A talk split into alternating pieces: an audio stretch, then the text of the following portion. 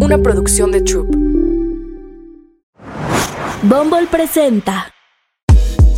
Hola, solo quería decirte que nunca había empezado una cita por la mañana que siguiera hasta en la noche. Pero no hay nada más atractivo que alguien que sabe escuchar. Y pues sí, era eso. Bye. Ser bueno es irresistible. Descarga Bumble.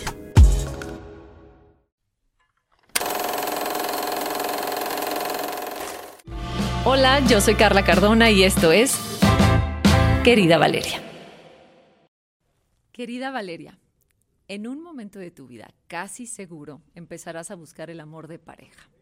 Para cuando estés en este momento de tu vida habrá muchos cambios en cómo relacionarte con tus posibles parejas, algunas divertidas, sanas y nutritivas, y otras por el contrario tal vez desafortunadas, turbulentas o confusas por mucho tiempo se ha creído que hacerse la o el difícil nos traería más éxito a la hora de construir una relación amorosa o aparecer como más atractivo o atractiva. Y entre ellos muchos mitos como entre más cabrona o cabrón te irá mejor. Todos van a querer contigo. Y para mí no hay nada más lejano a la verdad que eso. Eso le está haciendo mucho daño a la manera de relacionarnos. Tal vez puedas llamar la atención de alguien, pero de eso a construir una relación, una relación sana y verdadera, es muy difícil. Si te pudiera confesar algo, para mí no hay nada más sexy que la amabilidad y la seguridad. Nada como ser buena persona. Querida Valeria, nunca intentes ser alguien más para tener pareja. Siempre sé tú. Bienvenidos a un episodio más de Querida Valeria. En esta ocasión tengo como invitado a Johnny Abraham líder restaurantero y conferencista, un empresario destinado a cambiar vidas. Johnny es un transformador por el bienestar y el empoderamiento de las personas para poder alcanzar metas, lograr equilibrio y felicidad. Autor del libro bestseller Conquista tu Mundo, así como host del exitoso podcast que lleva el mismo nombre. Johnny busca que cada vez más personas se sientan empoderadas y con la confianza suficiente para conquistar sus sueños. Bienvenido, Johnny. Me puse chinito con esa presentación, qué bonito. Muchas gracias, Carla. Estoy contento de estar aquí. ¿En serio? Sí, además de verte, hace mucho tiempo no te veía. Sí, para los, que no saben, Johnny y yo nos conocimos hace, estamos sacando cuentas, 15 años. Justo en la etapa del ligue donde no es que ella y yo hayamos ligado, éramos amigos, pero justo en esa etapa del ligue de lo mucho que vamos a hablar, ¿no? Donde empezábamos esas etapas. Me encanta porque obviamente se me refresca toda la memoria de, de vernos y me acuerdo que estamos a full en esa etapa, saliendo y que me gusta la no sé quién y el no sé qué, ¿no? Y, y, justo por eso te invité, porque además, a ver, todo el trabajo que estás haciendo en redes sociales es muy importante. Además, ya sabemos que hay como que cierto grado de entretenimiento, pero realmente la raíz de lo que estás compartiendo me parece sumamente importante en estos tiempos porque quiero, con tengo esta intención, como que de darle una refrescada a todo este tema de la búsqueda de pareja. Los dos tenemos pareja hoy, pero sí me pongo a pensar en toda esa gente que no, no ha logrado construir una pareja estable, duradera, sana. Y escucho muchas cosas entre amigas solteras como que siguen con estas estrategias raras de, no, que no se te note, hazte la difícil, no, eh, o, entre hombres, no, más, entre más cabrón, más atractivo. Entonces, como que estamos llenos de conceptos que digo, y a ver, y siguen solos, o sea, como que digo, ¿por qué no? y son cosas que yo me pregunto, ¿por qué me tengo que hacer la difícil para poder atraer a alguien cuando yo creo genuinamente que eso lo único que denota es mucha inseguridad? que no hay esta seguridad de decir, quiero contigo, me gustas, a lo mejor no, hoy, hola, mucho gusto, me encantas, no, a lo mejor es paso a paso, pero como que hemos perdido ese, esa seguridad, ¿no? Y justo quiero empezar preguntándote que juntemos todos estos conceptos, ¿no? Ok. ¿Qué crees tú que está fallando? Son demasiadas cosas, es un tema muy amplio, pero a ver, somos una especie animal, nos guste o no. Y en todas las especies animales hay una etapa de cortejo. El pavo real, por ejemplo, saca sus plumas, ¿no? Y, se pavonea como para que la pavita lo, note y entonces como que quiera eh, reproducirse con ese pavito. Bueno, hay pajaritos que bailan y hacen danzas muy completas y bueno, así podemos verlo en todas las especies.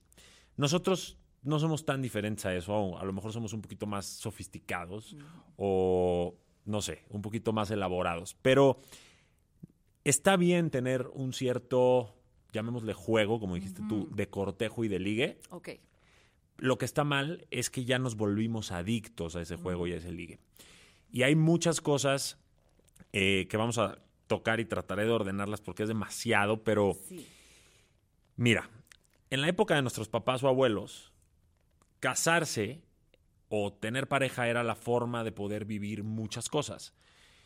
Viajar con tu pareja, eh, tener sexo con tu pareja. Las mujeres, en la mayoría, o por lo menos esa era la creencia o lo que a mí Sí. me decían, era llegábamos virgen al matrimonio, no podíamos salir si no era con chaperones, este, no podíamos viajar con él así como ahora hacen. Entonces, toda esta libertad y todo este empoderamiento femenino, cosa que me parece increíble, pues como muchas cosas las hemos llevado al extremo y, y las hemos usado para mal hombres y mujeres. Claro. Entonces, nos volvimos, tenemos más libertades, pero no le pusimos más responsabilidades. Entonces entramos a este juego donde ahora valoramos más el construir un proyecto de vida en común con conseguir sexo, ¿no? Y cuando vemos que todo este juego del pavo real, para ilustrarlo de una manera, empieza a darnos resultados, porque a ver, ¿qué, ma- qué- qué mayor, qué presa te sabría mejor? ¿La que te costó mucho trabajo conseguir o la que conseguiste luego, luego? Claro. tú presumirías una cabeza de león o no sé, de rinoceronte. Digo, yo no estoy a favor de la cacería, pero pensemos en Sí, este claro, ejemplo. Simbólicamente. Exacto. De uno que te costó trabajo, Sí. ¿no? De este se me iba y lo agarré y miren, lo presumo. O este tiburonzote, ¿no? Sí. Si llegara el tiburón y se muriera al lado de ti, o el mamut, ¿no? En la época de la prehistoria, y se muriera al lado Sí. de ti, dirías, qué hueva, yo quería el juego, quería el Claro. proceso, quería la cacería.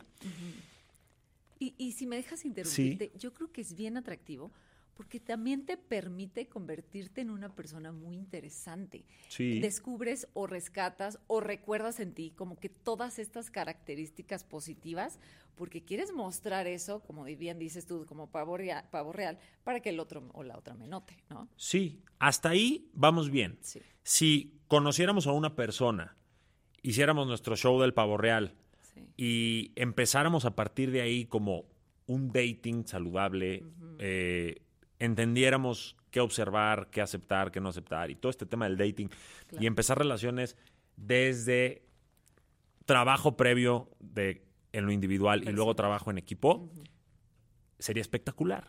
Viviríamos enamoramientos deliciosos y pasaríamos a la etapa de los ajustes, que es la etapa del estrés, que ahorita la quiero mencionar, mucho más preparados y luego a un amor bonito, mucho más maduro y verdadero. Pero ¿qué está pasando, en mi opinión y según eh, pues todo lo que platico y lo que he estudiado? Vivimos el enamoramiento, ¿ok? Y entonces eso nos hace adictos a sentirnos como nos sentimos, porque la dopamina es un driver, es un motivador que te dice vámonos de cacería, o vámonos a ver pavos reales, o vámonos de liga al antro. Exacto. Y estando ahí te sientes, no hombre, empoderado o empoderada, guapa, te arreglaste, este, fuiste y te compraste el outfit, este, te sientes guapísima, observada, estás con unos tragos de alcohol, entonces te sientes súper sexy, calchondo, cachonda. Todo a full, no, no, ¿no? estás con los sentimientos a full. Sí. Puede ser en el antro, puede ser en una boda, puede ser en un restaurante, puede ser que te viste en un café con alguien, pero estás hirviendo en tus propias hormonas, moléculas y neurotransmisores. Sí. Te sientes muy bien porque estás dopado. Sí. Y entonces, cuando mezclas esto que te digo de toda la apertura sexual actual Sí. y, y entramos a esta frase que dice que desde que el sexo se volvió fácil de conseguir, el amor se volvió difícil de construir, te das cuenta que cuando tenemos la recompensa, la gratificación a esa dopamina que, nos, que buscaba una recompensa, se acaba. Y entonces vamos por la siguiente recompensa. El siguiente pavo real, el siguiente tiburón, el siguiente ligue. Así como hay gente que se vuelve adicta al alcohol, así como hay gente que se vuelve di- adicta a los videojuegos, a la pornografía, a las papitas, lo que sea, hay gente que es adicta al ligue. Y te lo dice alguien que cree que fue adicto al ligue. Wow. Sí, o sea, yo amaba ligar. Esa etapa. No, no, no, no, no. Amaba ligar, amaba sentir que podía, amaba saber que la más guapa del lugar bailó conmigo o que me dio su teléfono o que acabamos juntos esa noche. Sí. Y después ya era como, ay, ya pide tu Uber, ¿no? O sea, ya, ¿sabes? Y ya quería el siguiente subidón y el siguiente subidón. Wow. Somos adictos al enamoramiento, no al amor, no estamos arraigados al amor. Entonces, en esta adicción hacemos lo que sea necesario para vivirla. Y ahorita vamos a llegar al tema de los juegos, Sí. porque esta adicción también nos hace comportarnos de maneras que cuando conseguimos la gratificación, de repente cambiamos. De repente, eh, sexo en la primera noche, y como nuestras intenciones eran esas y no eran una relación, dejamos a esa persona, hombre o mujer, sin respuestas, sin explicaciones, y nos desaparecemos. Y ella o él cree que es porque tuvieron sexo rápido, pero no tiene nada que ver. O este vemos que con ella no vamos a conseguir nada, o con él, hablo de ella porque soy hombre, pero Sí. eh, Sí, viceversa. Sí, y, y entonces nos alejamos porque vemos que ahí no va a estar fácil, que ella es una niña para compromiso, para hacer familia, para... Qué hueva para nosotros. Qué bueno por ella, pero qué hueva para nosotros. Y entonces vamos por una presa más accesible. Pero no damos explicaciones, no damos eh, un mensaje de cierre, no damos nada y dejamos que esa persona se ahogue en sus propias suposiciones, inseguridades, heridas, traumas, Todo. todo, Se activa todo. todo. Tu tipo de apego, o sea, es, es terrible cuando sucede eso. Todo. Y ahorita hablaste una palabra que quisiera desarrollar cuando tú me digas, Sí. pero es el apego y el por qué nos apegamos tanto y por qué le damos tanto poder a una persona sobre nosotros. Claro. Pero bueno, este es el contexto. Sí. Y luego entramos a este mundo tan abierto sexualmente o digitalmente también y nos topamos con varias cosas que complican aún más todo. Porque en la época de nuestros papás o abuelos, Car, pues la gente conocía a la gente de su club, de su colonia, eh, no sé, probablemente del trabajo. Claro. Tú ahorita, bueno, yo ahorita me voy a casar con una niña de Argentina, Wow. de el otro lado del mundo. Es que, ajá, justo antes era súper cerrado, te presentaban a la sobrina, tu compañera de la escuela, o sea, ahora tenemos acceso a otros países por completo. Es un mundo globalizado, Sí. digitalmente hablando, eh, también las conexiones en aeronaves, en barcos. Todo. Eh, Estamos a la vuelta de la esquina Sí, de todos sí. lados. Entonces, empezamos con una variedad de opciones interminable Mm, y entramos a una paradoja de la elección. Para quien no esté familiarizado con el término, es cuando tienes demasiadas opciones que elegir, acabas no eligiendo ninguna. Tu cerebro es más feliz con pocas opciones, aunque tú creas que con más opciones eres más feliz. Si yo te meto a una heladería y te digo, ¿a qué heladería de estas dos quieres entrar? Sí. A la que tiene 200 sabores. Cookies and cream, Todos, chocolate, este, fresa con no sé qué, 200 Sí. o esta que tiene fresa, chocolate y vainilla, lo primero que me diría seguramente cuál sería. La de más opciones. La de más opciones. Claro. Pero tu cerebro, neurocientíficamente hablando, es más feliz porque está más en paz al escoger entre menos opciones porque su decisión es más fácil. Como que el proceso es menos ansioso. Es menos ansioso y obviamente eso causa que tengas menos estrés. El estrés es el enemigo número uno de la paz interior Sí. y de todas las cosas buenas de la vida y de la felicidad. Claro. Y entonces, esas heladerías de las que estoy hablando son redes sociales, donde ves una interminable cantidad de opciones de hombres y mujeres, Sí. de todos los colores, sabores, nacionalidades, cuerpos en esta cultura tan sexualizada. Todos los hombres salen sin playera, todas las mujeres en bikini enseñando las pompas. Eh, entiendo que haya celebración de su físico, qué cool, pero también hay ciertos puntos donde ya rebasan ciertos límites. Y- Claro. Y, no me quiero meter en eso porque mucha gente se ofende. Sí. Este, pero bueno. Sí. El caso es que tienes muchas opciones. Y así como en Netflix no logras escoger película, a pesar de que tienes Netflix, Amazon Prime, este, Apple Plus, y ya sé que me dijiste que no dijera marcas, pero ya dije todas estas. Este, ¿qué te iba a decir? No pones nada. Acabas Sí. en el celular viendo TikTok. Eso está cañón. Y eso es muy cierto. Ahorita que hablas de las opciones, lo primero que pienso en eso. O sea, en estas plataformas donde puedes ver todas las películas y, y pierdes más tiempo en esta. Bueno, Sí, no. Bueno, sí. bueno, igual y vemos el tráiler. No, no me encantó. Terminas no viendo nada. Bueno, mejor vámonos a dormir porque nunca llegaste a esa opción. Eso mismo pasa en las relaciones. Tantas opciones, sales con uno, sales con otro, sales con una, sales con otra, y eso lo viví yo, te confundes. Claro. es que me gustaría meter a esta, con esta, con esta, con esta en la licuadora Pero. y sacar a una que fue- fuera perfecta para mí. Pero eso no existe. Oye, y me encanta porque también en esta etapa de soltería, bueno, a mí en lo personal nos fascina aquí Bumble porque creo que cada vez está más completo. Puedes poner ya hasta tu signo zodiacal, todas tus preferencias, si haces o no deportes, tu edad, tu estado. O sea, realmente se me hace una súper herramienta que yo no tuve en mis tiempos y se me hace muy padre porque sí me la han enseñado y me, y me van diciendo cómo funciona y que las mujeres hacen, o sea, como que dan el pasito y toman la iniciativa. Se me hace muy padre eso. Y quiero saber tu punto de vista. ¿Tú las usaste? ¿Tú usaste...? Sí, eh, alguna vez, alguna vez usé, de hecho, Bumble y este y se me hace una gran herramienta y nada más creo que hay que saberla usar, claro, porque hay gente que obviamente eh, la usa mal. No, no vamos a meternos en ese tema. pero yo conozco. equivocados. Meramente sexuales. Pero hay gente que yo conozco que se ha casado por Bombol. Real. Eh, creo que es una herramienta que te puede dar mucho alcance, que probablemente si estás metida ocho horas en un trabajo, o si estás, no sé, a lo mejor en tu colonia no hay nada interesante, en tu país no hay nada interesante. No sé, no es un decir, pero a lo mejor tu media naranja, por llamarlo de alguna manera, o tu persona correcta no está en tu país como en la mía no estuvo. La mía estuvo en Argentina. Ah, Entonces, creo que es una herramienta que te permite conectar con gente que está un poquito más lejos y permitir, eh, mediante el chat y eso que tiene, ir platicando, ir conociendo y de ahí, si todo te vibra bien, salir a, una date o conocerlo y algo.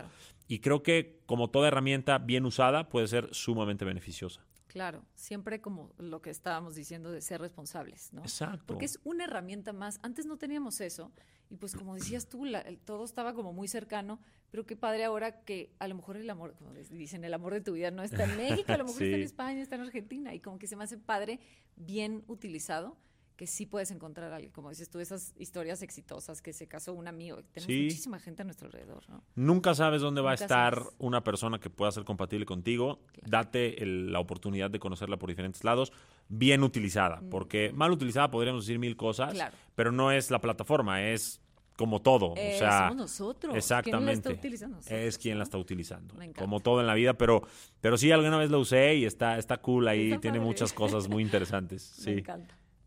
Y si habláramos, no, pues, a ver, no creo que haya cierta cosa como error, pero si tuviéramos que hablar de errores que estamos cometiendo a la hora de buscar pareja, porque creo que, a ver, y ahí sí entro yo a decir, ¿realmente quieres este compromiso? ¿Realmente quieres una pareja estable? ¿O nada más estás adicto a esta primera etapa que es sumamente adictiva para todos?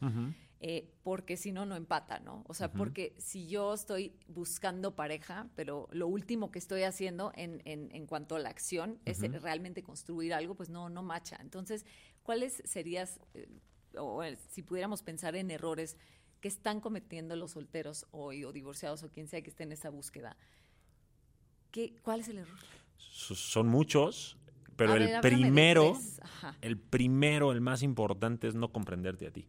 Mm. Cuando no te comprendes a ti, no logras entender qué quieres y no logras entender cuáles son tus negociables y no negociables. No logras entender qué tipo de persona sí es para ti, para la etapa que quieres vivir, porque a lo mejor yo soy un soltero que quiero nada más relaciones casuales. Y se vale. Y lo sabes y estás bien. Y lo sabes y se lo dices a la persona, y yo no quiero un compromiso. Me gustaría pasárnoslas bien hasta cuando dure, no te voy a lastimar, pero no me voy a casar contigo. ¿Jalas o no jalas? Y yo lo hice muchas veces. Y las niñas, algunas me decían no, y otras me decían sí, porque es justo lo que yo también quiero. Cool. Y otras me mandaban a volar. Pero fui honesto. Que sí lo importante. Entonces, y ahí en ese error, en no, comprenderte tú, la otra persona no se comprende, no saben qué quieren, y entonces, ¿qué ponen en la mesa? Condicionamientos. Hay que casarse eh, yo, no, yo no soy fácil porque yo no puedo permitirme ser casual porque estoy traicionando todas mis lealtades, todos mis condicionamientos, todo el, qué dirán social. Entonces voy a fingir que quiero algo serio y... luego resulta que sí me engancho, aunque no quería y nada más estaba divirtiéndome.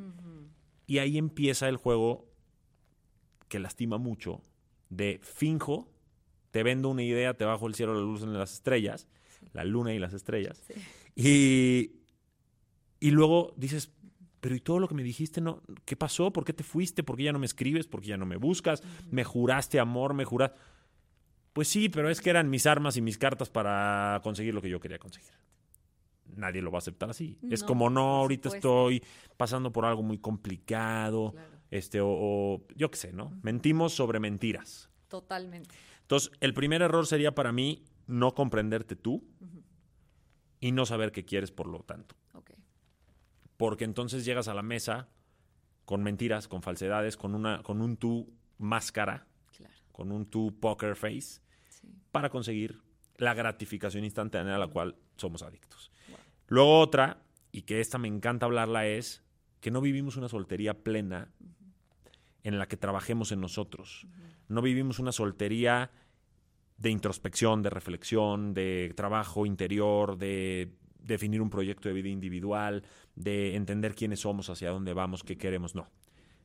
Si yo menciono la palabra soltería y que nos comenten aquí, lo primero que les llega a la mente es como fiesta, Sí. sexo y rock and roll, 100%. una etapa en la que me siento incompleta o incompleto, una búsqueda interminable del amor de mi vida, una etapa inmadura. Es como una etapa incompleta. Creo que se resume en eso, ¿no? Siempre en la búsqueda, búsqueda, pero no tomamos la oportunidad de estar solteros para cultivarnos todo, en todo sentido. ¿no? Pero ¿por qué tenemos esa creencia errónea de que es incompleta? Porque desde chiquitos, por las generaciones de las que hablamos de tu papá y tu abuelo, y- o mamá y abuela, Sí. Creemos que esa es la meta principal, porque ellos nos educaron así, pero no solo ellos. Las películas de Disney, que son como la referencia icónica de todo el mundo, Sí. las novelas del 2, 100%, 100%. Sí. Aparte tú y yo sí crecimos con eso. claro. Claro. Eh, no, claro, los, los- la generación Z está es en otro- otro mundo. en otro- No, no, no. Estamos hablando Sí. principalmente de la generación millennial, Sí. que es una etapa transitoria Exacto. entre la vieja escuela Ajá. y los muy modernos que dices, güey. Espérame. Ajá. Pero bueno, luego súmale las canciones que hasta la fecha pones en el radio a cualquier Ay, no. cantante famoso y es Yo sin ti no vivo, mi vida sin tu amor no vale nada, este te perdí, perdí todo. Qué importante que hables de las canciones, Johnny. O sea, no tienes idea.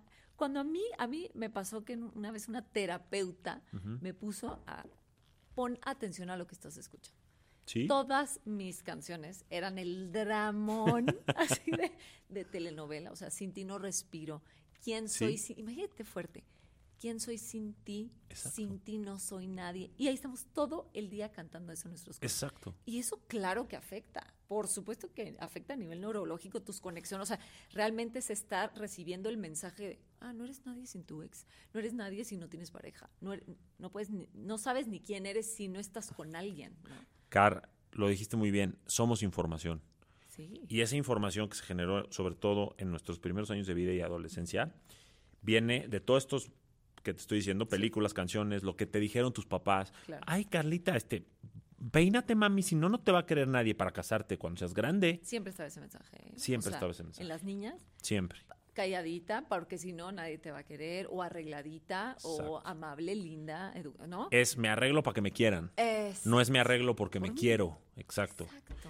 Y entonces entras con toda esta información al juego de la vida adulta y a las, a las dates, a las citas, y traes programación que ya es obsoleta a la mesa de un juego muy diferente, con más apertura y demás. Entonces, aquí si quieres nos vamos a meter a todo este tema, pero bueno, para cerrar los errores era no comprenderte, vivir una soltería más irresponsable que responsable, y me pediste tres, pues yo te diría a lo mejor como no ser claro, o sea, Pero eso es el resultado de las otras dos, Sí. que no están. Sí. Entonces no eres claro y ese es el error, no ser claro. Exacto. Pero tú, como bien ponías el ejemplo, tú piensas que eres claro, pero si no sabes lo que quieres, entonces tú dices que no quiero compromiso y a la mera hora sí me estás exigiendo, pero entonces ya no entendí nada. Sí. Entonces es un desastre, ¿no? o luego a lo mejor crees que sí quieres, Claro.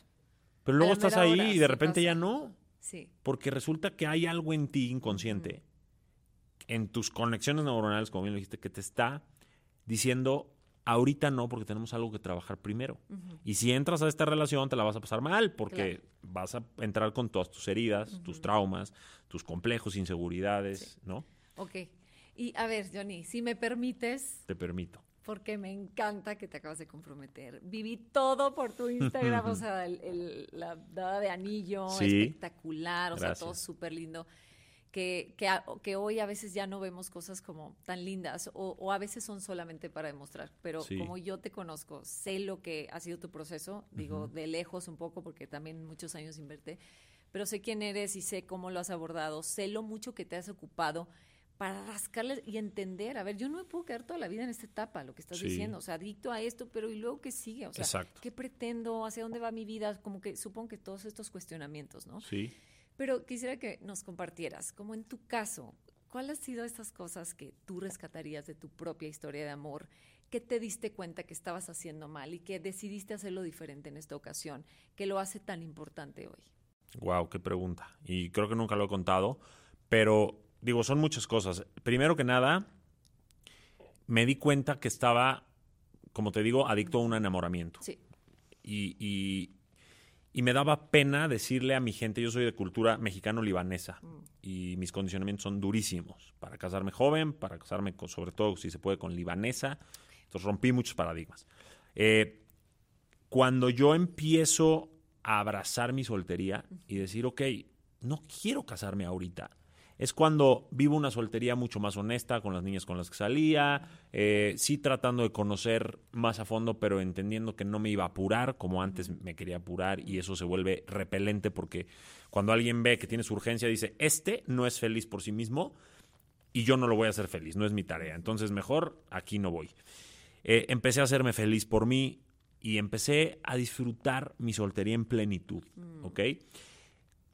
Llega ese punto donde estoy tan pleno conmigo y tan pleno en mi vida y con la misión que tengo, al igual que la tuya, de comunicar, de, transmitir y de educar a la gente y, a desarrollar conciencia, que de repente veo a una niña entrar por un Starbucks, que es Karen, mi futura esposa, y digo, wow, me encantó, la empiezo a conocer desde mi plenitud y un hombre hecho, ya listo, me encantó, nos entendimos todo. Y como ella es de otro país, pues obviamente después de un tiempo decidimos vivir juntos. Vivir juntos tocó todos mis botones y todas mis heridas no resueltas. Todos mis traumas no reparados, mm. todas mis inseguridades que no había visto, que había escondido, porque estás ahí, estás viviendo con esa persona 24/7. Y entonces, ahí fue donde dije, pero ¿cómo? O sea, estoy, yo me sentía tan pleno y ahora me siento de ese enamoramiento tan color de rosa, que es la etapa 1, que es la atracción para poder llegar a algo, entré a la etapa de los ajustes. Los ajustes pueden ser viviendo o no viviendo juntos, pero cuando el estrés de los ajustes y de, de que, ay, ya dejó de ser todo color de rosa y ahora antes me encantaba cómo olía y ahora no soporto su perfume. O antes me encantaba, este, no sé, que fuera tan amiguero y ahora ya no aguanto que todos los días quiere estar con sus amigos. Y empiezas a ver cosas que ya no te gustan tanto o que ya no te logras comunicar o ya no crece de nivel esa pareja, empieza el estrés. ¿Para qué viene el estrés a esa relación? No viene para terminar la relación, viene para invitarlos a trascender la relación, a crecer en lo individual y verse en el siguiente nivel como equipo también, o sea, trabajar en lo individual y en equipo. Pero la mayoría de las personas no entiende esto porque no trabajaron primero en ellos y entonces lo más fácil que es en esta cultura del placer, de la gratificación, de lo fácil, mejor termino y me voy por el siguiente subidón y la siguiente recompensa en el antro y es más fácil. ¿no? Como hoy te dicen, ¿no? Si sientes eso, ahí no es. Si sientes eso, ahí no. Entonces, ¿dónde es? ¿Dónde es? O sea, que no te gusta. O sea, creo que hemos reducido nuestra tolerancia a la frustración. Exacto. A ver, obviamente hay, hay no negociables, hay red flags, siempre hay que estar pendientes, pero hay un, hay un no sé, en esta cosa como mucho más casual y menos grave, que hay que abrirnos un poquito. Sí, Car, pero te voy a decir que la gente no entiende y yo no entendía lo que hoy te voy a decir y que hoy vivo.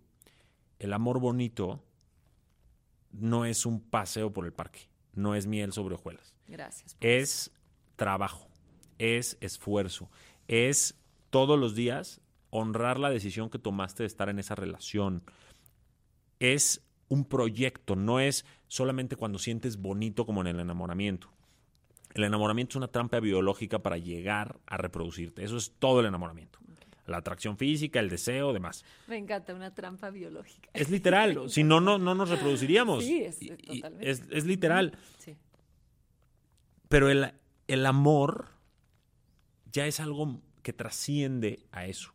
Es dejar de ser un animalito reproductivo, con el instinto reproductivo a tope, y volverte un ser humano racional que decide un día a la vez construir su para siempre.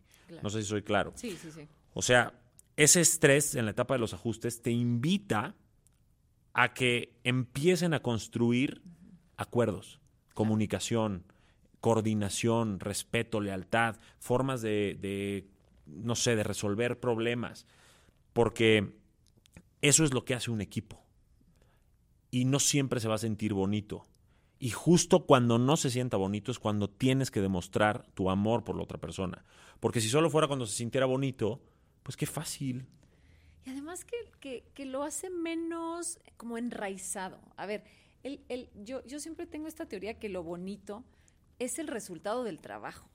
lo, lo, bonito es para expandernos, para compartir, es esa partecita de la relación. Claro. Súper bonita, pero yo creo mucho más en lo que estás diciendo, en el proyecto, en el compromiso, en el me quedo aquí a observar mis botones, hacerme cargo de mis botones y con base en eso construyo y veo para dónde sí, para dónde no. Claro. Porque no solamente soy yo, está la otra pareja que también tiene derecho a decir, hey, esto no, o esto sí, o esto vamos a ver qué onda, ¿no? Como que yo creo que es este arte de ir haciéndolo, pero lo que nos está faltando, y qué bueno que lo mencionas, es el compromiso, pero no, porque de pronto siento que estas generaciones lo ven como, ah, es como un repele de compromiso, no, me, como que ahoga, me quiero salir corriendo, yo no quiero eso, eso es mucha responsabilidad, pero eso es parte, eh, eh, pero si quieres el resultado.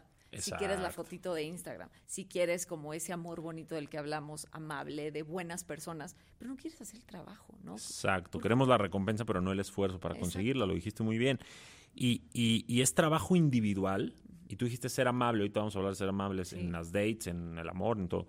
Pero es ser amable primero contigo al resolver esos botones, heridas, traumas, lo que sea. Y luego ser amable y empático con la persona porque sabes que también tiene esas cosas en ella o en él. Y van a trabajar en lo individual y en equipo porque saben que el amor no todo lo puede. Se necesita muchísimo más en la receta para poder llegar a un amor verdadero después del enamoramiento y los ajustes. Claro respeto, lealtad, comunicación, acuerdos, respetar esos acuerdos, este, un proyecto de vida juntos, una misma visión de la vida, porque si yo quiero ir a cazar leones al safari y tú quieres una vida tradicional, difícilmente vamos a coincidir. Claro. ¿Y tú crees que, esa comunicación se debe, se, debe de dar desde el principio? O sea, esto que, que hablas. Obviamente, a ver, ser amable, respeto, pero ¿qué tanto comunicar desde el primer momento? Si ya tenemos una intención clara de que, oye, esta niña creo que vale la pena, creo que vale la pena, o sea, voy a, voy a conocerla y ella me va a conocer a... Pero tú crees, o qué tan válido crees que, o más bien, hasta dónde comunicarnos, hasta dónde ser tan asertivos? Hay mucho miedo a ser vulnerables, hay mucho miedo a ser abiertos, hay mucho miedo a comunicar lo que uno siente y por eso usamos tantas máscaras y por eso jugamos este juego del que hablábamos al principio, que ahorita vamos a llegar a todo eso de los casi algo, de la responsabilidad afectiva, de todo lo que tú quieras. Pero yo, al mí lo que me funcionó y lo que veo que realmente funciona es ir dando pasos de bebé. No quiere decir, o sea, ni voy a brincar en la primer date con el vestido en la cajuela o a leerle toda mi cartilla de requisitos, porque, a ver, estamos conociéndonos y hay un proceso neuronal bioquímico este, de adaptación, se llama habituarse a una persona, habituarse a una nueva dinámica. Y si tú me llegas con todo ese paquete en la primera date, me voy a asustar, por más consciente que sea. Y si no me asusto y luego, luego me quiero casar contigo, ojo, focos rojos de los dos. De los dos. o sea, qué dependencia de los dos. No, no, no, no, no. Qué intensos a nivel de dependencia emocional. No, muy mal. Pero supongamos que se va dando el dating.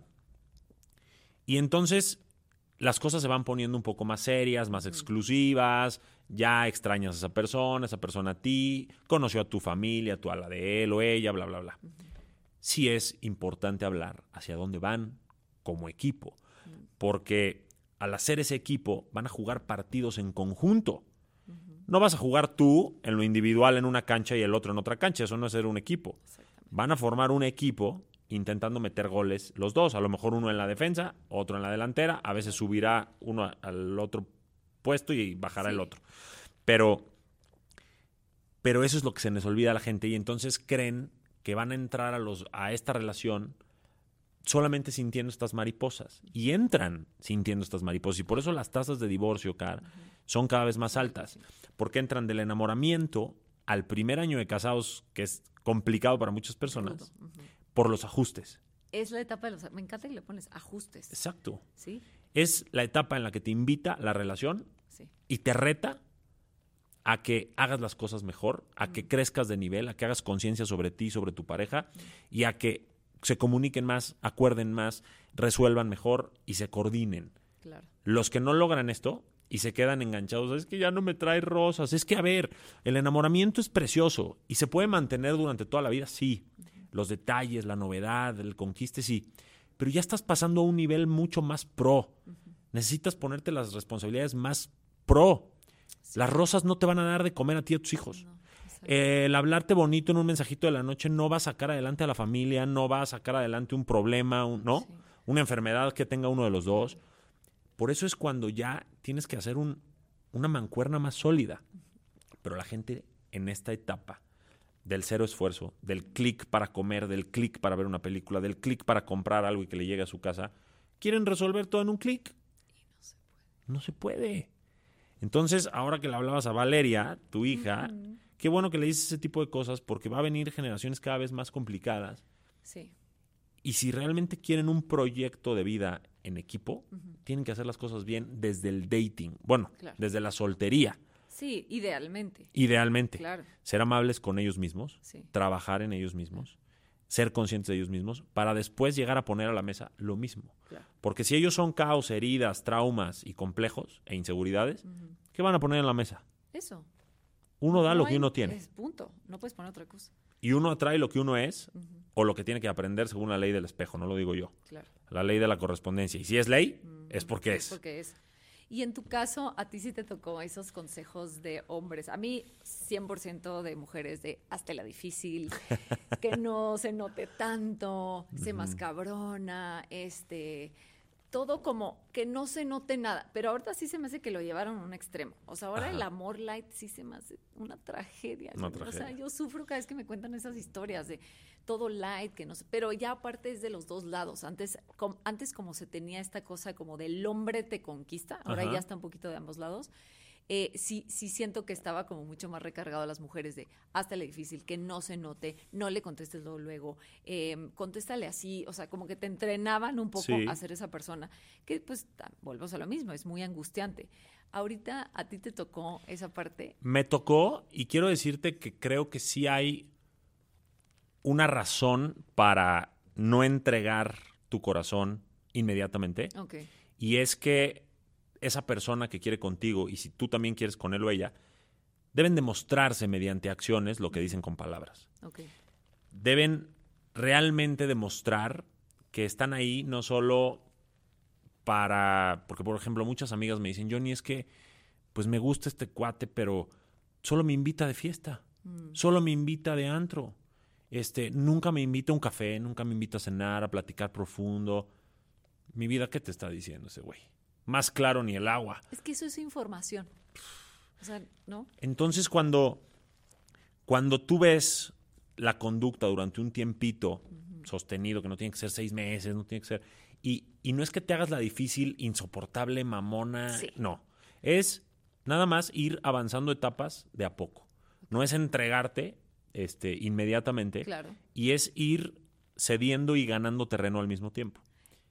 Ok, nunca lo había visto así. O sea, sí, vas soltando tantito o información o no sé, o sea, te vas tú soltando poquito. Sí, para que si ya viste que esa persona realmente está en tu frecuencia, comprometido, comprometida, mm. eh, dándote con acciones lo que te dicen palabras y estando ahí para ti, y siendo una persona realmente con la que puedes formar un equipo, entonces ya te entregas y te dejas ir y lo vives y perfecto. Y si no se da, no pasa nada, porque así es esto.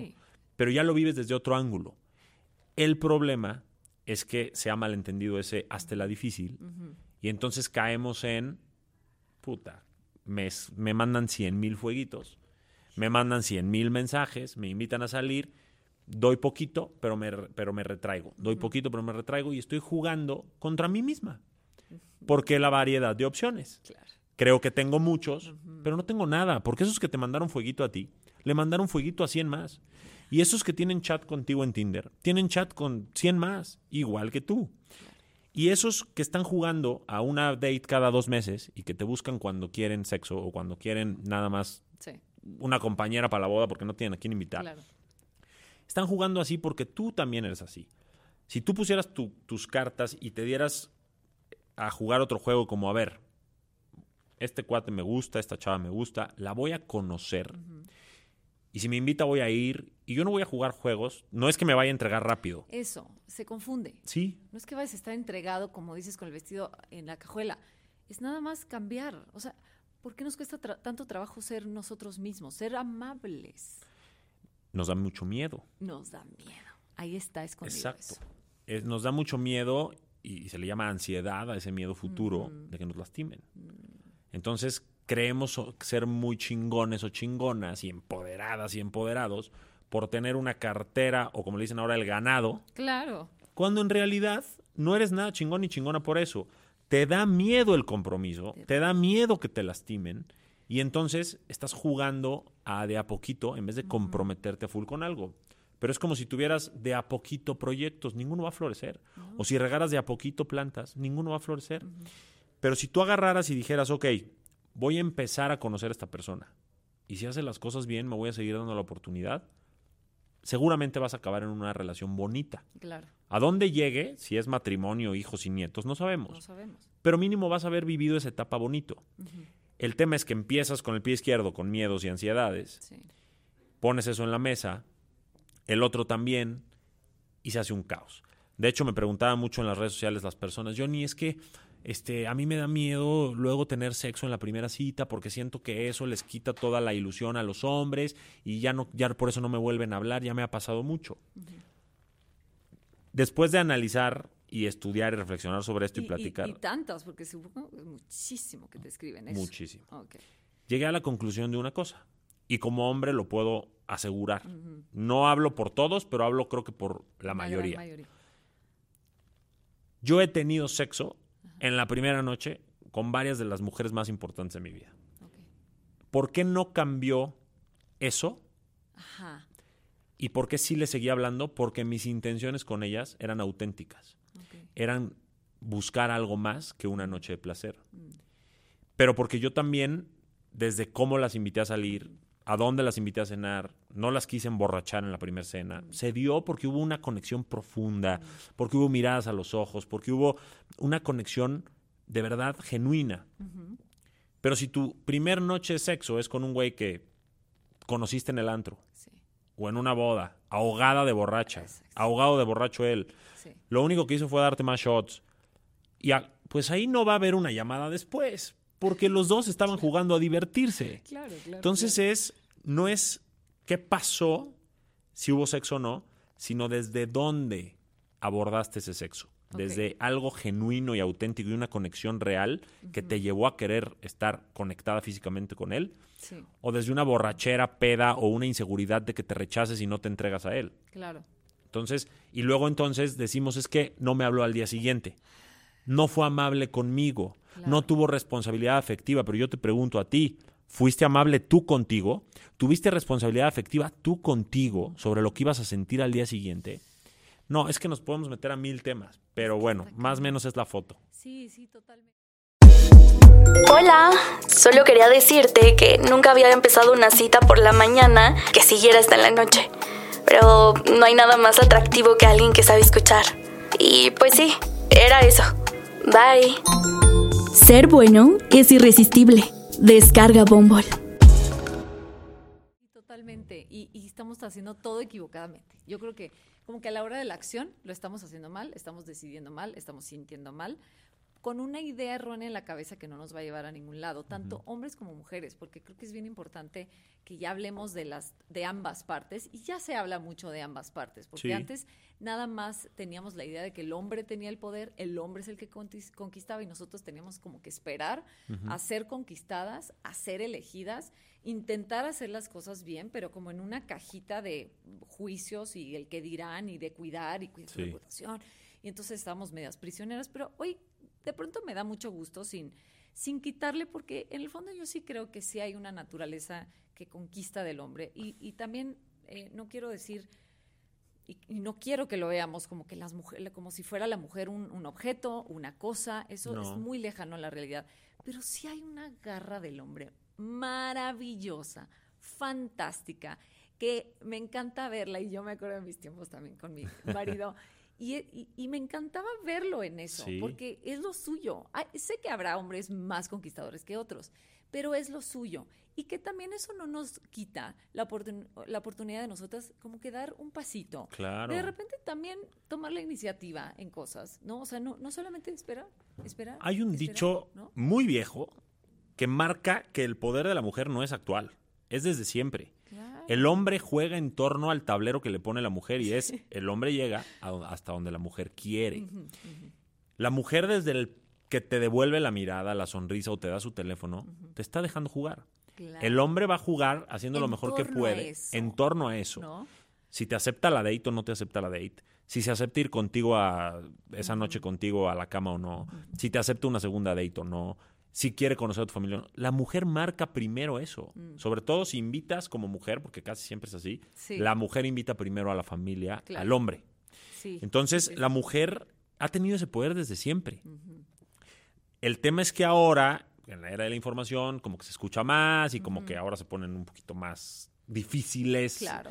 Eh, ya, queremos exigir. A ver, también como que eh, fue muy cansado eso también de no poder elegir y, y, todavía creo que sigue habiendo eso como, este, tienes que esperar a que te den anillo. ¿Por qué tengo que esperar a que me den anillo? O sea, quiero ver si quiero casarme o no. O sea, no, como que estamos tratando de romper con ese esperar y también decir yo, esto quiero, no tener miedo de decirte, a ver, si somos pareja, ¿por qué tengo miedo de decirte, oye, ¿cómo ves? Y si formamos una familia, no es que tenga el vestido en la cajuela, es que yo estoy pensando maduramente y decir, esto quiero. Te voy a decir algunas claves muy importantes que yo recomendaría que observaran cuando están saliendo con alguien o cuando están de novios o novias con alguien. Pero antes quiero recordar un reel que creo que vi de ti, que es, sí, yo como mujer me puedo dar flores, ahora con la canción esta de Miley Cyrus, sí, sí, me los puedo dar, me los puedo comprar. Pero a mí me gusta que mi hombre me dé flores. O sea, no es el objeto, es quién te lo da, es por qué te lo da. Claro. Es, este, no sé qué, qué, tipo de vínculo están construyendo y el por qué él te da flores y tú le haces su sandwichito en la noche o le piojito o lo que sea. Sí. Son gestos de amor, son lenguajes del amor. Y es porque hay un círculo del que también siempre hablo, del dar y recibir entre hombres y mujeres. Porque no se cierra ese círculo si no recibo de ti. Y esta cosa de demostrarnos que me parece fantástica. A ver, quiero aclarar eso. A ver, que yo tenga todas las opciones, que yo emprenda, que tenga acceso a información, que tenga acceso a un montón de cosas como mujer, nos ha cambiado la vida a todas. Claro. Pero sin llegar al extremo de, de quitar el, el, que, el darte el regalo a ti, esposo, pareja, de darme a mí, porque entonces ya mato toda la naturaleza del dar y de, a lo mejor, como decías al principio del cortejo, de, de, ver que te gusta, de descubrirte, te di esto, ay, no la vi tan entusiasmada, a ver, ahora voy a intentar acá. Y es un arte y es algo súper bonito de lo que no nos queremos perder, sí. ¿no? Y aquí te voy a, ya voy a entrar a diferentes cosas. Antes de darte las claves del, dating, es, estábamos hablando de que del enamoramiento brincamos a los ajustes. Y muchas parejas no brincan esos ajustes, no los superan por falta de trabajo interior, por falta de trabajo en equipo, lo que sea. Yo, y tú también me lo preguntaste, eh, con Karen, mi futura esposa, tuve que hacer mucho trabajo interior para sanar esas heridas, reparar esos traumas, romper esas lealtades, eh, todos esos paradigmas de a fuerzas con libanesa y a fuerzas con no sé qué, eh, para poder dar el paso y comprometerme con ella. Y, y aquí algo muy importante es que para poder trascender al amor verdadero y bonito y que ese amor verdadero y bonito se sienta bonito y no monótono de hueva sin la llama, está comprobado neurocientíficamente hablando que la novedad es importante la novedad, mantener la novedad, el regalito, el viajecito, la date, lo que sea, no tiene que ser material. Estoy poniendo ejemplos, pero bueno, llévenlo a donde quieran. la cartita, este, el mensajito de wow, éxito en tu podcast, que por cierto recibí uno hoy de mi novia. Este, y entonces cosas así. Porque hay una frase que envuelve todo esto y es trátense como al principio y nunca habrá final. Pero ¿qué pasa? Que la gente se deja de tratar como al principio. Dejan de ser amigos, dejan de ser dates, se vuelve nada más, ay, esto ya me viene a pedir dinero, más facturas, me va a hablar de todos los problemas de los hijos en la escuela. Te abandonas a ti. También, O sea, mujeres y hombres. también. Te abandonas porque ya lo tienes. Ya, ya me vio en pijamas y, y como sea, y, y en mi peor versión. Sí, está bien, eso, de eso se trata. Pero, oye, no, no dejes todo ahí. Exacto. Recupérate, que, siempre, que nunca se, se quite esta llamita de esa conquistita. A ver, obviamente nunca va a haber la conquista del principio donde no te conocías porque ya nos Claro. conocemos. Pero qué padre verte llegar con un proyecto nuevo, con una ilusión nueva, Sí. con una meta nueva, ¿no? Yo creo que en eso radica esa llamita. Correcto, en hacer ese equipo que no quieras arriesgar por un momento de placer. Mm. Que, que digas, no me tardé toda la vida en encontrar esto y construir esto para arriesgarlo por una infidelidad, está. por un momento. Porque como dice otra frase, los momentos pasan, pero hay cosas que puedes perder para siempre. Sí. Entonces, ojo donde pones tus prioridades. Claro. Eh, y sí, pero, pero como te digo, ya no somos a lo mejor los chavitos que quieren sexo todo el día. Puedes tener sexo todo el día, qué cool, con tu novia, con tu esposa, con... pero ya priorizas otras cosas y la mayor o la más importante es el proyecto de vida que quieres construir con esa persona. Sí. La compañera o compañero que quieres en esa persona para todos los retos que vienen en la vida. Porque la vida no es solamente Es este, temas instintivos o de placer. Sí. Hay desafíos, hay problemas, hay retos, hay cosas. Esa es la vida real. Esa es la vida real. Sí. Pero para llegar a este amor verdadero y poder tener unos hijos educados con amor verdadero, lo primero es tener amor propio, una soltería plena y entrar al dating, que es algo de lo que te quiero decir para que observen, con un poquito más de cartas o de ojos clínicos. Primero que nada, claro, que te atraiga físicamente es muy importante. Muy importante. No vamos a negar eso. Y, es que te atraiga a ti. No Correcto. importa si te la prueba la tía, la mamá, la amiga. Que te guste a ti, ¿no? Es correcto, Sí. sí, porque luego andamos viviendo para los demás. Sí. y demostrando a los demás. Y a lo mejor a ti ni te gusta tanto, Exacto. ¿no? Como en el hecho de que a mí me decían, es que a fuerzas con este tipo de mujer, oye, pero estando con ese tipo de mujeres, no me siento pleno. Pero tengo que vivir para la familia, para la sociedad, para el qué dirán. ¿No? Para que todos aprueben, menos yo. Exacto. ¿Quién se va a casar con esa persona? Yo, Exacto. Ahora, el físico es muy importante, Sí. pero como los primeros 15 minutos. Después tiene que haber más. Sí. ¿Ok? Este, y está bien, el físico atrae, pero no es lo más importante. Tiene que haber a lo que le llamamos química, Mm. conexión intelectual, conexión, eh, no sé. A veces que, del alma, a del veces alma. De, lo, de lo que sea. que con esa persona tengas risas, plática profunda, plática cachonda, Complicidad. complicidad. ¿no? Sí. Ese tipo de persona, que encuentres a esa persona con la que puedes hablar de todo y hasta en silencio pasártela bien. ¿Ok? Sí. Ya que tienes esas dos, para mí, porque es- estoy como yo tratando de ir en orden, Sí. ¿Qué visión de la vida tiene esa persona? Sí. ¿Y cuáles son tus negociables y cuáles son tus no negociables? Porque a lo mejor él no quiere tener hijos y tú sí. ¿Es negociable o no es negociable? A lo mejor esa persona le gusta el poliamor. Yo tengo un amigo que está en el poliamor. ¿Le entras al poliamor o no le entras al poliamor? Pero es de frente, ¿no? Le- exactamente. Digo, son cosas que pueden ir actualizando. Oye, y si somos swingers, bueno, pues ya cada quien, pero, Claro, obviamente, pero de sí, entrada. ¿qué Ajá. traes, no? Ya que tienes físico, química, visión de la vida, ¿te gusta su entorno? Y él lo ves en el tuyo. O sea, hay conexión ya en entornos porque bien dicen que te casas con la familia. y es cierto. Sí. Y una de las causas principales de divorcio es la familia política. Absolutamente. Qué padre que lo incluyas ahí en estas como partes de cómo es- sí encontrar o construir a la persona correcta, la relación correcta, porque es algo que ignoramos.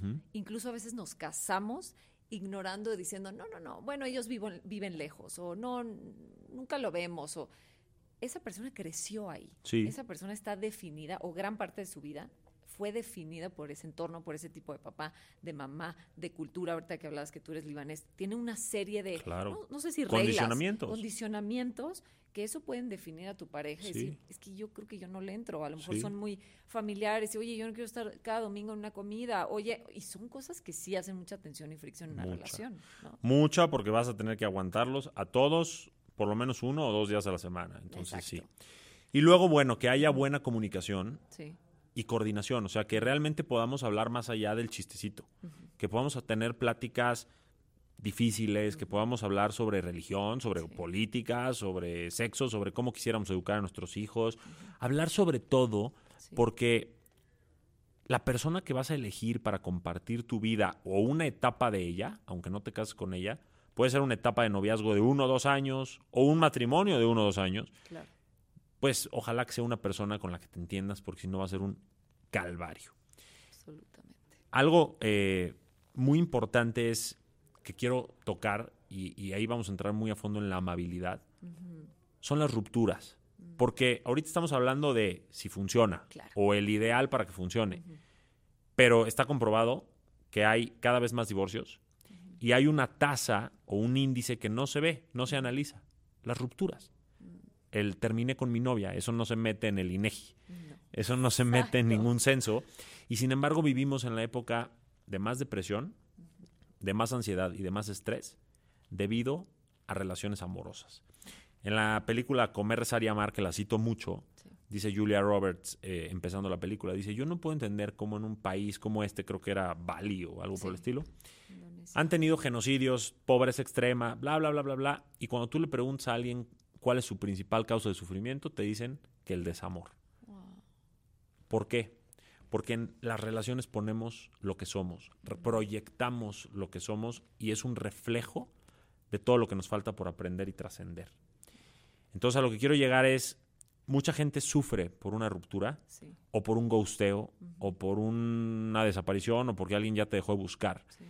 Y aquí creo que es muy importante abordar el tema de ser amables con la persona con la que estamos terminando, pero sobre todo ser amables nosotros con nosotros y no ahogarnos en inseguridades, suposiciones, me cortó por esto. eh, porque mira, ahorita quiero llegar a algo muy importante que es una técnica que les voy a dar, pero ahora está muy de moda el término responsabilidad afectiva. Sí. Oye, me ghostearon. Oye, me dejaron de llamar. Me terminaron. Fueron infieles. No me dieron una explicación. No me dieron un cierre. No tiene responsabilidad afectiva. Gente de nuestro medio, Car, hablamos esto muy por abajo del agua, pero hoy lo voy a cantar con todas sus letras porque la gente se ofende. Pero buscar responsabilidad afectiva del otro para tú sentirte bien es ser irresponsable con tu vida porque necesitas que el otro te dé lo que tú no te estás pudiendo dar.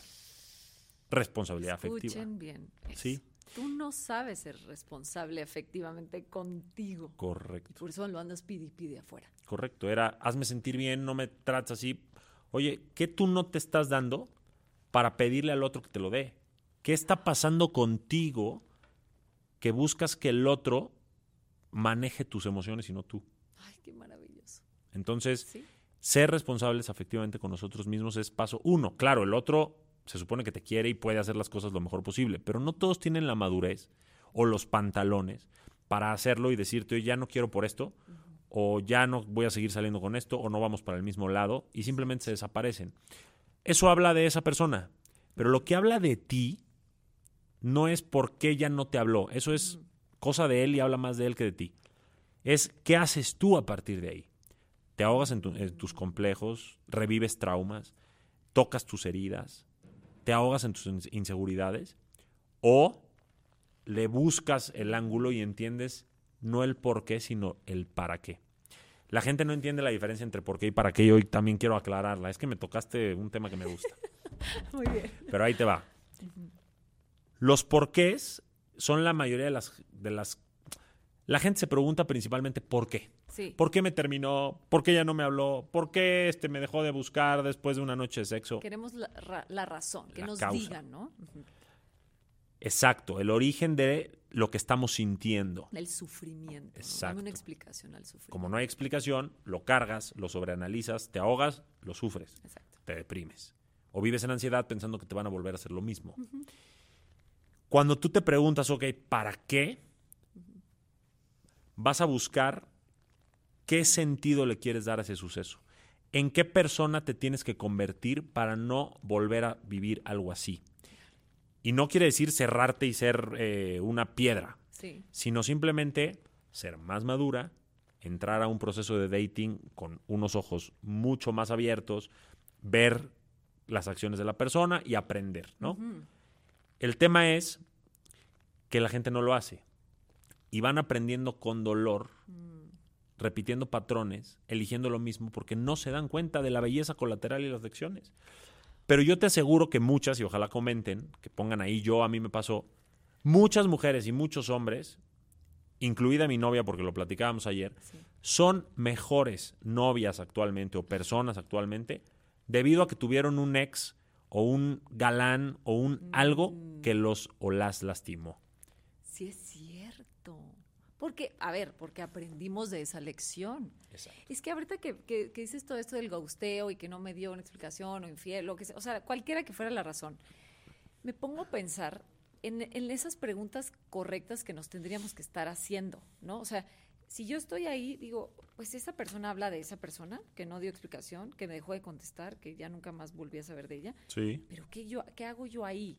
¿Y por qué sufro? Por una persona que se respeta, que tiene responsabilidad afectiva consigo misma, que es maduro, que está a cargo de sí misma, pues dice, ay, qué raro, no me contestó. Next. O sea, no le pica un botón de, entonces soy yo el problema, pero entonces mira, lo voy a buscar más, a lo mejor no hice lo suficiente. A ver, estamos hablando de tu herida no del problema del gosteo. Quien sea te puede gostear, gostear, un trabajo te puede gostear. Oye, fui a una entrevista y nunca nada más me Todos hemos gosteado de alguna manera. Todos hemos gosteado. A ver. El, el, dolor es muy natural. Está bien si te duele que una persona con la que tuviste un vínculo de repente desaparece. O si te entregaste físicamente y de repente desaparece. O si pusiste tus ilusiones y expectativas y de repente te deja de buscar o te da un, una ruptura no tan buena o amable el dolor es natural, el dolor es humano, es una emoción que te dice, para la otra vamos a hacerlo mejor. Que nos rechacen, a nadie nos gusta, o sea, eso va a estar implícito, ¿no? Exacto. El problema es cargar ese dolor y ahogarse ese dolor porque lo haces un sufrimiento. ¿Y qué pasa cuando empiezas a sufrir de forma habitual? Que tu cerebro, en vez de generar dopamina, serotonina y todas las hormonas buenas, deja de producirlas y produce estrés. Y eso te mete en depresión, o mucha ansiedad. Cambia tu estado de ánimo, cambia la forma en la que percibes las relaciones. La gente que actualmente dice, yo ya no quiero relaciones, el amor no existe, todos los hombres son iguales, todas las mujeres son iguales, se creen muy empoderadas hablando de que son felices solteras. No todas lo son. Y muchas hablan desde la ansiedad escondida de no querer volver a entrar a una relación para no volver a salir lastimados o lastimadas. Es el miedo del niño chiquito a volverse a subir a la bici. Entonces, yo te diría, no, no, no estés pensando tanto en el por qué. Mejor entiende qué te está dando esa experiencia. Sí. Para que tú, y ahí está el para qué, para que tú te vuelvas una persona mejor en ese tema. Y te conozcas. Siempre, siempre el camino, para mí, es hacia mí. 100% todo lo que está sucediendo allá afuera es información. Todo me está hablando. Pero ¿qué tengo que hacer yo aquí? ¿Para qué estoy viviendo esto? ¿Qué, qué hago con esto? entre amigas nos hacíamos mucho esta pregunta. Ok, ya, ya se desahogó, ya dijo lo terrible que era este hombre, todo lo que, lo trágico del asunto. y, y, todas con pena a veces de, bueno, amiga, llegó la hora. ¿Qué vas a hacer con esto? Pues quedarte tirada, lamentándote, quejándote, te va a llevar a otra relación igual, donde te van a hacer exactamente lo mismo, nada más va a cambiar la cara. ¿no? Pero lo, qué importante lo que hablas. Y eso siempre lo hablas, yo veo que lo hablas. Sí. Y, me parece súper importante. Es que son demasiadas cosas, pero por ejemplo, ahorita que estás hablando de este tema de llegar con las amigas a lamentarte. Está bien buscar ayuda, está bien buscar apoyo, está bien expresar. Lo que no está bien, como bien lo dices, es quedarte ahí. Sin embargo, mucha gente no se da cuenta de que repite un patrón de la infancia, que es lloro, pataleo, hago berrinche con mis amigas o con quien sea o con mi pareja, para que esa persona me resuelva lo que yo no puedo resolver. De niño no podías. ahorita tienes más de 20, más de 30, ya puedes. Ya puedes. ¿No? Entonces Y más ahora resuelve. con tanto disponible. ¿no? Exacto, no te victimices. Y sí, el amor moderno, el amor moderno, hago comillas, Sí. porque realmente el amor siempre suma, siempre embellece, siempre acaricia, siempre es bonito. Lo que lastima, lo que resta, lo que hace que duela y, y que nos hace sufrir es el desamor o las personas que no saben amar. Claro. O sea, una persona que te ama nunca te va a lastimar. Quien te lastima es la persona que no te supo amar. Mm, Ahora, ¿te supiste amar tú? ¿O por qué elegiste a esa persona? Son muchas cosas que podemos hablar, pero el vínculo o la relación, como para que vayan entendiendo también otra de las cosas que tienen que fijarse dentro de las que di, cuando están saliendo con alguien o cuando están de novios o novias con alguien, es que, y esto se lo escuché a Jay Shiri o alguien así, Ajá. es que el juego sea divertido. No me refiero a que las relaciones sean un juego, porque ya veo a los haters. No es un juego el amor, a mí me dolió. Sí, ya sabemos. Sí, no me refiero a que la no. relación sea un juego, es una analogía. Pero el juego tiene que ser divertido. ¿Y a qué me refiero con esto? Si tú mueves, si estamos jugando ajedrez y tú mueves la pieza, o sea, haces tu parte, haces tu esfuerzo, pones de ti en la relación, en el vínculo, y yo estoy aquí en el celular y me dices, Johnny, mueve tu pieza. Sí. Ay, wow, qué bonito ejemplo. Entonces Mueve yo, tu pieza. mueve tu pieza, te voy a decir, ahorita. ¿Va a ser divertido para ti o va a ser estresante? Pues estresante, absolutamente. Totalmente. Sí. Y si ya, bueno, ok, lo muevo porque tú me lo pediste. Uy, Y luego vas tú y, y mueves tú. Sí. Y lo mueves con toda la tu de él. ilusión. Bueno, yo muevo la de él, yo, ¿qué me cuesta? Uy, ya vale. No, Sí. va a dejar de ser divertido para ti. Sí. Y no quieres jugar un juego que no sea divertido. No quieres estar en una relación que no hay un esfuerzo bilateral. Si solo uno se esfuerza, no hay amor, no hay vínculo, no hay relación. Un vínculo son dos personas haciendo su parte. Claro. No quiere decir, es que ahora hay tanta romanticismo de 50-50, no, pero es 100 y 100, no, pero es que uno da el 100 a veces y el otro. Sí, no, ya. Los dos tienen que ser lo mejor que puedan. eso, Exacto, punto. Sí. No se trata de porcentaje. Exactamente. ¿no? Es Dejen- que yo creo que es importante lo que hicimos, hemos estado repitiendo durante todo el episodio. El trabajo en ti. Es que cuando yo estoy trabajando en mí, y eso yo lo, yo lo noto en mi matrimonio, en las diferentes etapas que he tenido, las mejores etapas de mi matrimonio, de la relación, cuando hay complicidad, diversión, amistad, es cuando yo estoy trabajando en mí, es cuando estoy conectada con, mismo, con, con mí misma, con mi feminidad, Sí. me divierto conmigo, me pongo nuevos retos. Sí. Y entonces, ¿qué pasa? Llega mi esposo y yo estoy contenta.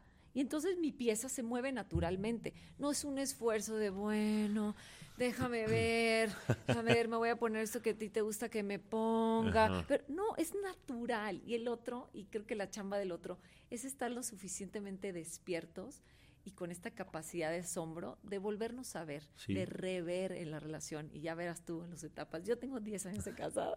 Felicidades. Gracias. Es mucho logro para esta época No, es increíble. y para tu edad. No, y toda la influencia exterior y ahora y nos toca a nosotros, no crecimos con redes sociales, ahora tenemos el reto de las redes sociales. Es, es todo un tema. Y Ahorita que mencionas el Sí. trabajo interior, si todavía tenemos tiempo, quiero poner una analogía que también siempre pongo, porque la gente entiende muy bien con analogías. El trabajo interior es como ser ese futbolista que hace las cosas bien en el entrenamiento él, para que a la hora de jugar en equipo, él sea un buen, una buena pieza del equipo. Si yo quiero jugar con un Messi o un Cristiano Ronaldo y no hago entrenamiento y como puras grasas y me pongo panzón, ¿me van a elegir en una selección? ¿Me van a dar el balón de oro algún día? No. Tengo que hacer el trabajo interior. Para, que en este caso, en, el- en la analogía, sería hacer el entrenamiento. Para que cuando yo encuentre a un jugador a mi altura o quiera jugar con alguien a esa altura, pueda jugar al nivel. Porque todos somos expertos en pedir a la persona correcta. Y todos somos expertos en pedir una lista de cualidades, requisitos, este, todo Sí. un san- una carta a Santa Claus. ¿Cuántos de nosotros somos esa lista? ¿Cuántos de nosotros, si hicieran esa lista, cabríamos en una lista así? Somos muy buenos para decir ahora en las redes sociales también, yo merezco, yo decreto, yo eh, no me conformo la, con la. menos de lo que Eh, merezco. Y, te- y nos decimos el uno al otro, no te conformes. Ve Ajá. por, a ver, ¿tú te elegirías? Exacto. Tú estarías contigo. Exacto. Hay gente que por eso no quiere estar sola, porque no le gusta estar consigo misma. es cierto. No, pero esto, es, esto no es para venir a juzgar, esto es para llamar a la acción del trabajo interior. Claro. Entonces, sí, el amor moderno se ha complicado, o más bien este amor moderno que es desamor moderno y que sabe a desamor, se ha complicado porque hay personas que no hacen trabajo interior relacionándose. Personas heridas o traumadas o acomplejadas relacionándose. Y si hay dos personas relacionándose desde el caos, ¿qué va a haber? Caos.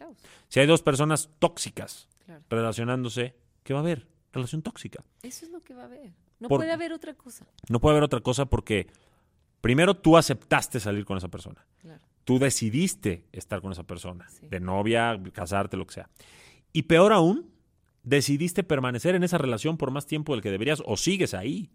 Entonces algo no está bien en ti y necesitas cambiar ese mindset con trabajo interior. Y no se trata de pedir más, de pedir a otro, de pedir a otro mejor, de decretar, de escribir en un cuaderno para... no, es trabaja en ti. Exacto. Oye, pero es bien difícil y ahí yo te, voy a decir que yo tuve que trabajar mucho en mí para poder dar ese paso con Karen. Y es bien difícil dos cosas. Aceptar que tienes esas heridas o esos patrones o esas cosas que ni tú sabías de ti. Aceptarlas, porque aceptarlas te permite cambiarlas. Y dos, bien difícil practicarlas. Cuando ya sabes, a mí me pasa hasta la fecha. O sea, ya vivo con ella ahorita, ya nos casamos en enero y todo, lleva dos días. Y hay cosas que hace que a mí me detonan o me tocan mis heridas. Y siento estrés. Y siento que me hierve el cuerpo. Pero ahora como trabajé en mí, entiendo que no es algo que es por ella, sino es algo para que yo me entienda a mí y lo trascienda. Gracias. Vamos a poner el sonido. Y eso se llama inteligencia emocional, cara. En el momento que tú escuchas una emoción, que en este caso es estrés, por la razón que sea, por... Al final, casi todas las emociones, la etiqueta que le pongas, se llaman estrés. Este, ¿Ese estrés por qué lo estoy sintiendo? Ah, ok, porque ella hizo A. ¿Para qué lo estoy sintiendo? ¿Y qué quiero construir a partir de aquí? Ah, quiero que ella sea más cariñosa conmigo, me hable en un lenguaje del amor diferente al que me habla porque no me habla en el que yo entiendo. Hay dos formas de lograrlo. Peleándome, mentando madres y no logrando nada. O hablando con ella, diciéndole que cuando ella hace ciertas cosas me siento más amado y que me he dado cuenta que mi lenguaje del amor es tal y que amaría que practicara, al igual que yo practicaré recibir sus otros lenguajes del amor, practicara también hablarme en el que ya entiendo por default. Claro. Eso es caso real, suena a ejemplo, pero yo lo viví con ella. Mm. Yo soy muy palabras y tacto. Ella es muy actos de servicio. No, perdón, este sí, actos de servicio y regalos. Mm, material, o sea, pero, ajá, pero somos opuestos en los dos. Sí. Entonces yo he practicado más mm. eso y ella ha practicado más lo mío y no sabes ahorita qué bonito se siente. No, y se siente bien hablar el idioma del otro. Claro. A lo, mejor, y lo dicen por ahí que uno da lo que quiere recibir. No, o sea. Como Homero Simpson que regala la bola de boliche a March pensando que le va a gustar cuando lo quería para él, sí. Exactamente. Sí. Oye, pues se nos acaba el tiempo. Me tienes que volver a invitar. Te tengo que volver a invitar porque creo que se quedan muchas cosas pendientes. Pero quiero preguntarte ya como palabras finales y algo ya no tan profundo porque creo que ya fuimos profundizando en esto.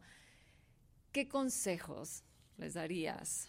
¿Qué tips? ¿Qué palabras? O, algo que les pudieras decir a estas generaciones que están sobre todo, no, no, no los que están 40, 50 en, en otras etapas de divorcio, bla, bla, sino estas nuevas que vienen, 20 y 30, que les está costando trabajo encontrar a esa persona que vale la pena. Y quisiera que lo enfocaras en todo esto que estamos diciendo, como en qué tendrían, no me gusta usar la palabra tendría, pero qué tendrían que cambiar ellos para poder encontrar, incluyendo este mensaje que me, me encanta de la amabilidad. Ok, es una pregunta muy amplia, pero yo creo que lo principal es conózcanse. Ok y sean congruentes. ¿Por qué? Cuando tú te conoces, vas a entender el trabajo interior que tienes que hacer y tus áreas fuertes y tus áreas de oportunidad.